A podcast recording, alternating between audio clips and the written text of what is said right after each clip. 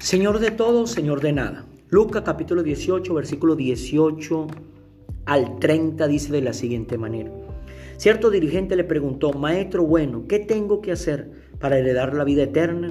¿Por qué me llamas bueno? Respondió Jesús, nadie es bueno sino solo Dios. Ya sabes los mandamientos. No cometas adulterio, no mates, no robes, no presente falso testimonio, honra a tu padre y a tu madre. Todo eso lo he cumplido desde que era joven, dijo el hombre. Al oír esto Jesús añadió, todavía te falta una cosa. Vende todo lo que tienes y repártelo entre los pobres y tendrás tesoros en el cielo. Luego ven y sígueme. Cuando el hombre oyó esto, se entristeció mucho, pues era muy rico. Al verlo tan afligido, Jesús comentó, que difícil es para los rico entrar en el reino de Dios. En realidad, le resulta más fácil a un camello pasar por el ojo de una aguja que a un rico entrar en el reino de Dios. Los que oyeron esto, los que lo oyeron preguntaron, entonces, ¿quién podrá salvarse? Lo que es imposible para los hombres es posible para Dios, aclaró Jesús. Mira, le dijo Pedro, nosotros hemos dejado todo lo que teníamos para seguirte. Les aseguro, respondió Jesús, que todo el que por causa del reino de Dios haya dejado casa, esposa, hermano, padres e hijos, recibirá mucho, recibirá mucho más en este tiempo y en la edad venidera la vida eterna. Amén. Aquí queremos hablarle en el día de hoy, en esta nueva oportunidad que Dios nos ha permitido poder compartir su preciosa y maravillosa palabra, este pasaje que encontramos en el libro de Lucas capítulo 18.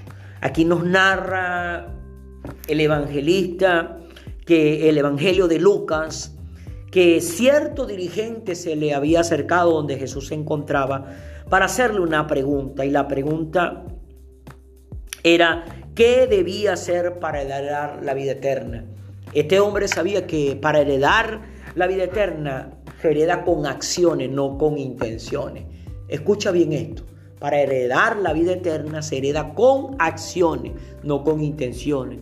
No solamente hacen falta las intenciones, hacen falta son las acciones. Y este hombre lo sabía. Ahora Jesús le dice, ya sabe todos los mandamientos. Y se los recalca, no cometer adulterio, no matar, no robar, no presentar falso testimonio contra las personas a nuestro alrededor, honrar al Padre y honrar a la Madre. A todas estas cosas que Jesús le recalcó a este hombre, él le dijo que todo eso lo había cumplido, pero dice que desde la juventud, o sea que este hombre creció conociendo la ley de Dios, conoció, creció conociendo los mandamientos de Dios y lo recalcaba que los estaba cumpliendo desde joven. Pero cuando Jesús escuchó que él le comentaba que todos esos mandamientos ya él los estaba cumpliendo y los estaba cumpliendo desde joven, Jesús le recalca algo importante. Dice, todavía te falta una cosa. Jesús le recalcaba que él había hecho todo, pero todavía había algo por hacer. Y él le dice, vende todo lo que tienes y repártelo entre los pobres. Y tendrás tesoros en el cielo y luego ven y sigue. Note, este hombre tenía tesoros en la tierra, pero más sin embargo este hombre no tenía tesoros en el cielo.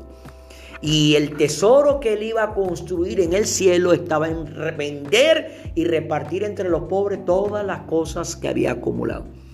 Cuando este hombre escuchó la propuesta de Jesús para que él pudiera heredar el reino de los cielos, entrar en el reino de los cielos, dice que este hombre se entristeció muchísimo se entristeció muchísimo porque este hombre era muy rico, o sea, tenía muchas posesiones, que lo que Jesús le estaba pidiendo, venderlo y repartirlo entre los pobres, este hombre se entristeció mucho. Cuando Jesús ve a este hombre que estaba afligido, estaba opacado, estaba como frustrado por la propuesta que Jesús le estaba diciendo, Jesús dice, qué difícil es para los ricos entrar en el reino de los cielos. Miren algo curioso. Jesús no dijo que era imposible para un rico, para los ricos, entrar en el reino del cielo. Él dijo que era difícil, más no dijo que era imposible. Y Jesús recalca que era más fácil que un camello pasara por el ojo de una aguja que para un rico entrar en el reino de, de Dios, en el reino de los cielos. Ahora, quiero recalcar algo aquí en ese comentario. Cuando usted escucha, ¿cómo es eso? ¿Cómo va a entrar un camello por el ojo de una aguja? No era que un camello, tomar un camello y tratar de meterlo, introducirlo por el ojo de una aguja, no. Sino que ese comentario viene que, porque en las calles de Jerusalén, sobre todo en las zonas comerciales, eh, Jerusalén en una, es una zona comercial y en aquellos tiempos era una zona comercial, eh, habían unas calles, todas las calles, la mayoría de las calles eran muy, muy anchas, pero había ciertas calles, unas veredas, que eran muy angostas y esas veredas las llamaban agujas. En esos tiempos el nombre que se le daba a las veredas eran agujas. Cuando los camellos de los comerciantes venían full de mercancía, era imposible que los camellos pasaran por esa vereda, por esas calles llamadas agujas. ¿Qué hacían entonces los comerciantes? Le quitaban a los camellos toda la mercancía que le habían encaramado en los lomos empujaban al camello, lo metían pero a uno, pero el camello pasaba por la, por la angostura de esa vereda y luego pasaba la, la, mercancía. Eso era lo que Jesús estaba diciendo a este hombre. Este hombre no podía pasar, el rico no puede pasar para el reino de los cielos porque le cuesta despojarse de esas mercancías que tiene, de esas cosas que ha acumulado, de esas riquezas. Ahora, Jesús dice que era más fácil pero entonces, cuando los que estaban allí escucharon ese comentario de Jesús, ellos hicieron una pregunta. Se preguntaron, ¿quién podrá salvarse? O sea que yo tengo que salir de todo lo que tengo para el reino de los cielos. Jesús le dice, lo que es imposible para los hombres es posible para Dios. Porque es imposible para los hombres despojarse de las cosas. Pero a ellos se les olvida que todas las cosas que han logrado acumular, todas esas riquezas, todos esos bienes, han sido dados por Dios, no por la habilidad de ellos. Aclaró Jesús que todo lo que es imposible para los hombres, siempre es posible para Dios. Y en eso viene Pedro y le dice, nosotros hemos dejado todo lo que teníamos y te hemos seguido. Hay otro evangelio que dice, nosotros te hemos dejado todo para seguirte. ¿Qué heredaremos? Le pregunta Pedro en otras versiones. Jesús les aseguró que todo el que por causa, escucha, por causa del reino de Dios haya dejado casa, esposo, hermano, padre o hijo, recibirá mucho más en este tiempo. O sea, Dios está pidiendo, pero no para dejarte sin nada, sino para darte más. Y dice, y en la venida eterna, la vida eterna. ¿Por qué? Porque con el acto de obediencia, de entregar todo lo que Dios estaba pidiendo, lo que estaban diciendo era, Dios, tú eres Señor de todo en mi vida, no Señor de algunas cosas. Dios, ¿quieres ser Señor de todo o Señor de nada? No le podemos dar a Dios el 50% de nuestra vida. No le podemos dar a Dios el 80% de nuestra vida. No le podemos dar a Dios ni siquiera el 99% de nuestra vida. A Dios tenemos que darle el 100% de nuestra vida. Si queremos heredar el reino de los cielos. Pero muchas veces por acumular cosas y cosas que Dios nos pide. Mire que aquí Pedro estaba recalcando que ellos habían dejado, no eran algunas cosas. Ellos dejaron aún hasta su familia, sus hijos, sus padres, sus hermanos, sus esposas, sus profesiones porque acordémonos, recordémonos que ellos eran pescadores, pero dejaron el oficio de pescadores para seguir a su, a su Señor. Jesús le pidió a ellos sus profesiones. Hermano, hermana, amigo, amiga que tiene este material en tus manos en este momento. Detente por un momento y reflexiona. ¿Qué te ha estado pidiendo Dios que no le quieres entregar?